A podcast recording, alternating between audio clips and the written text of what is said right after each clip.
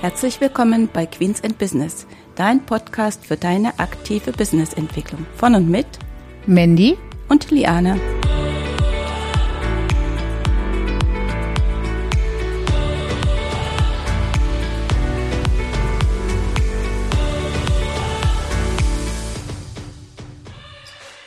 Herzlich willkommen zur heutigen Episode. Das Jahr neigt sich dem Ende.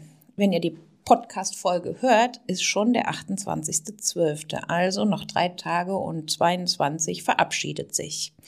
Zeit für uns, mal einen Jahresrückblick und einen kleinen Ausblick ins neue Jahr zu starten. Mit dabei ist auch Liane. Hallo. Hallo und herzlich willkommen an alle Hörerinnen und Hörer. Ja, wir hoffen, ihr hattet alle ein schönes Weihnachtsfest und ja, verbringt die letzte Woche im Jahr im Kreise eurer Familie. Aber was man nicht vergessen sollte, man sollte eben auch einen Blick zurück in das Jahr werfen und einmal reflektieren, ja, wie das Jahr gelaufen ist, oder Liane? Ja, genau. Ich finde, das ist so die richtige Zeit, so zwischen Weihnachten und Neujahr. Gut, kann man auch sagen, man macht Urlaub. Ich starte ja auch in den Urlaub. Äh, aber trotzdem nutze ich immer den 27. Äh, und 28 um einfach das Jahr so Revue passieren zu lassen. Ich bin ja dann schon ein bisschen mit dabei, weil du weißt ja, ne, der Jahresrückblock, den wir ja seit letztem Jahr mit dran teilgenommen haben, startet ja in diesem Jahr auch wieder und das haben wir ja dann äh, schon veröffentlicht, äh, bevor diese Folge hier kommt. Aber ich finde, es ist wirklich ganz wichtig und ähm, wir haben in den vor Jahren durch unsere Zertifizierung der Kanzlei ja immer so einen Review gemacht, der sich auf die Zahlen bezog. Aber in den letzten Jahren haben wir uns das ja ein bisschen anders gemacht. Ne? Genau. Also Zahlen, Daten und Fakten sind auf jeden Fall gut und wichtig und die sollte man auf jeden Fall reflektieren. Aber man sollte auch den persönlichen Bereich äh, dabei mit in Betrachtung ziehen und ähm, ja auch den betrieblichen Bereich, aber außerhalb von Zahlen, Daten, Fakten halt mit äh, ja schauen, nämlich einmal was ist gut gelaufen, was ist besonders gewesen in dem Jahr, was hat einen super erfreut. Genau, welche tollen Menschen hat man kennengelernt, ne? welche Dienstleistungspakete hat man vielleicht entwickelt oder Produkte, die dann irgendwie die vielleicht auch etwas unvorhergesehen äh, gekommen sind, wenn ich das zum Beispiel bei uns vor zwei Jahren dran erinnere, weil da haben wir ja mit einmal ne, unsere Webseite alles umgestellt und so diese Dinge, die wir ja eigentlich gar nicht so auf dem Schirm hatten, die aber eigentlich ja alle wirklich super gelaufen sind.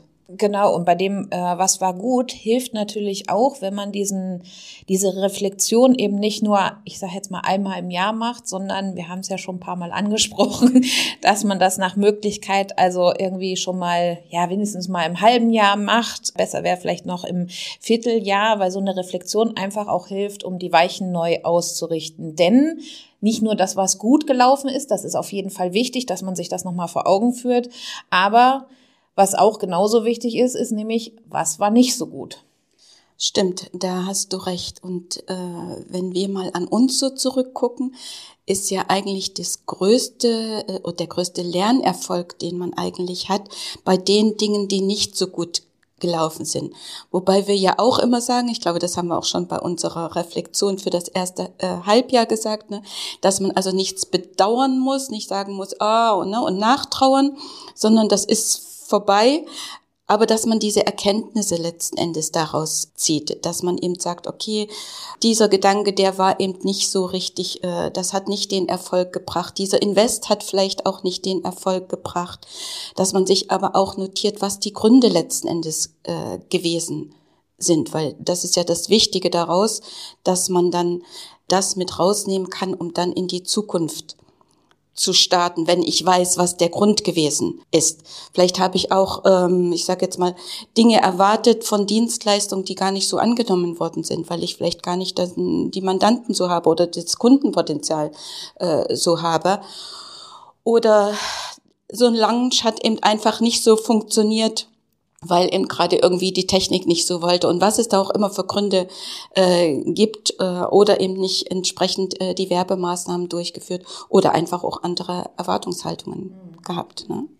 Ja, und, und was halt wirklich dabei, du hast es eben schon angesprochen, zum Tragen kommt, ist, dass man eben nicht sagt, boah, das war scheiße und ähm, ja, das enttäuscht darüber ist, sondern dass man diesen vielleicht negativen Charakter äh, dem Ganzen entzieht, indem man sagt, hey, okay, das war nicht gut, aber ich habe daraus gelernt, weil wenn man sich mal an die Schulzeit erinnert, meisten Learnings hatte man aus Sachen, die blöd gelaufen sind und nicht, keine Ahnung, weil ich eine Eins in Mathe geschrieben habe. Da habe ich zwar vorher schon was verstanden, keine Frage, sonst hätte ich sie nicht geschrieben, aber aus Sachen, die eben nicht gut gelaufen sind, habe ich trotzdem mehr rausgezogen. Äh, genauso wie auch im, ja, privaten Umfeld äh, aus Sachen ich mehr ziehe, die eben ja ein bisschen blöder la laufen. Das ist äh, ganz wichtig, dass man das eben nicht negativ sieht und vor allen Dingen nicht versucht, eine Erklärung zu finden, also wie so eine Art ja Rechtfertigung oder wie auch immer man das jetzt nennen äh, möchte, sondern dass man wirklich ganz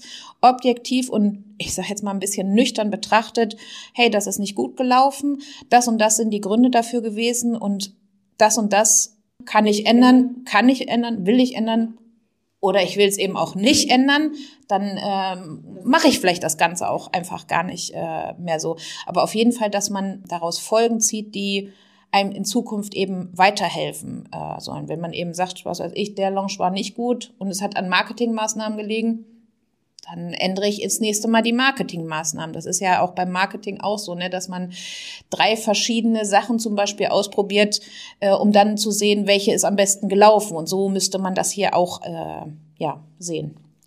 Ja, genau. Also wie gesagt, da gebe ich dir wirklich äh, recht, weil es nutzt nichts, das hinterher trauern, weil es ist eh vorbei. Ich glaube, Benita sagt immer ausgeschüttete Milch, darum muss ich mich nicht mehr kümmern oder so ähnliches. Ich ja nicht in eine Packung zurück. Ja, ja, ne? Das ist wirklich so, aber dass ich daraus dann eben diese Erkenntnisse ziehe für die Zukunft, das ist wirklich äh, das Wichtige. Ne? Und dass ich auch den Jahresrückblick äh, mal verwende, ich sage jetzt mal so, auch um sich eigentlich mal auf die Schulter zu klopfen, weil wer sagt schon einer Unternehmerin, Mensch, hast du gut gemacht? Ja, also da gibt's ja wenige. Ähm, man hat ja auch äh, relativ wenig Menschen, mit denen man sich vielleicht darüber austauschen kann, durch was man alles, was für tolle Dinge man alles in dem vorangegangenen Jahr gemacht hat und welche Hürden man alles super gemeistert hat. Und ich finde auch so diese diese Dankbarkeit, dass die dann auch nochmal wirklich so zum Tragen kommt, dass man wirklich dankbar ist für das, was man alles geschafft hat, welche Menschen man kennengelernt hat. Ich habe jetzt einen Podcast gehört, da haben die auch davon gesprochen, dass man auch sozusagen dankbar ist für jede Einnahme, die auf das Konto kommt. Und das fand ich ehrlich gesagt auch ganz spannend. Und das passt ja auch ein bisschen zu uns mit Profit First, wo wir ja sagen, äh, wir haben wirklich ein Einnahmekonto. Ne? Dann kann ich ja wirklich auf mein Konto gucken und sehe die Einnahme und äh, kann sozusagen gedanklich wirklich Danke äh, sagen. Äh, wenn ich ja so ein gemischtes Konto habe, wie das ja oft üblich ist, äh, dann ist es ein bisschen schwierig. Dann habe ich Geld auf dem Konto und es ist doch vielleicht nicht der Saldo, den ich gerne hätte. Dann ist es immer schwierig, diese Dankbarkeit zu zeigen. Ja, aber die Profit Firstler unter euch, äh, denen geht das schon ein bisschen besser. Und das fand ich auch wirklich einen sehr spannenden Aspekt bei dieser Betrachtung mit.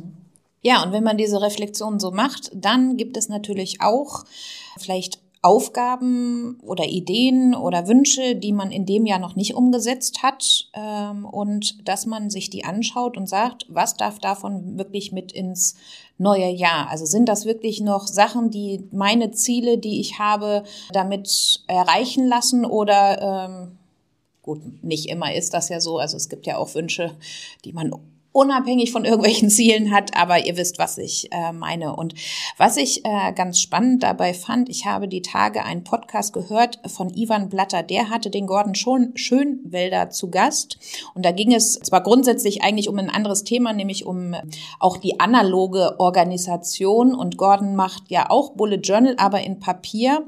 Und der hat einen ganz äh, tollen Satz gesagt, nämlich, dass er sich jedes Mal, wenn er ein neues Bullet Journal anfängt, überlegt, ob die Sachen, die noch in seinem alten Bullet Journal offen sind, ob er die wirklich mit ins neue nimmt. Also wirklich, weil er ja händisch übertragen muss und diese Tätigkeit, diese Zeit, ob er die wirklich investiert, ob diese Aufgabe eben wirklich so wichtig für ihn ist, dass er sie mit rübernimmt. Und das fand ich eigentlich ganz gut und ich sollte, das finde ich, sollte man eben auch bei einer Reflexion fürs neue Jahr machen, ob diese Aufgabe, der Wunsch, die Tätigkeit oder was auch immer es ist, ob das wirklich so viel Relevanz hat, dass es lohnenswert ist, sich damit im neuen Jahr zu beschäftigen. beschäftigen. Ja, super, genau.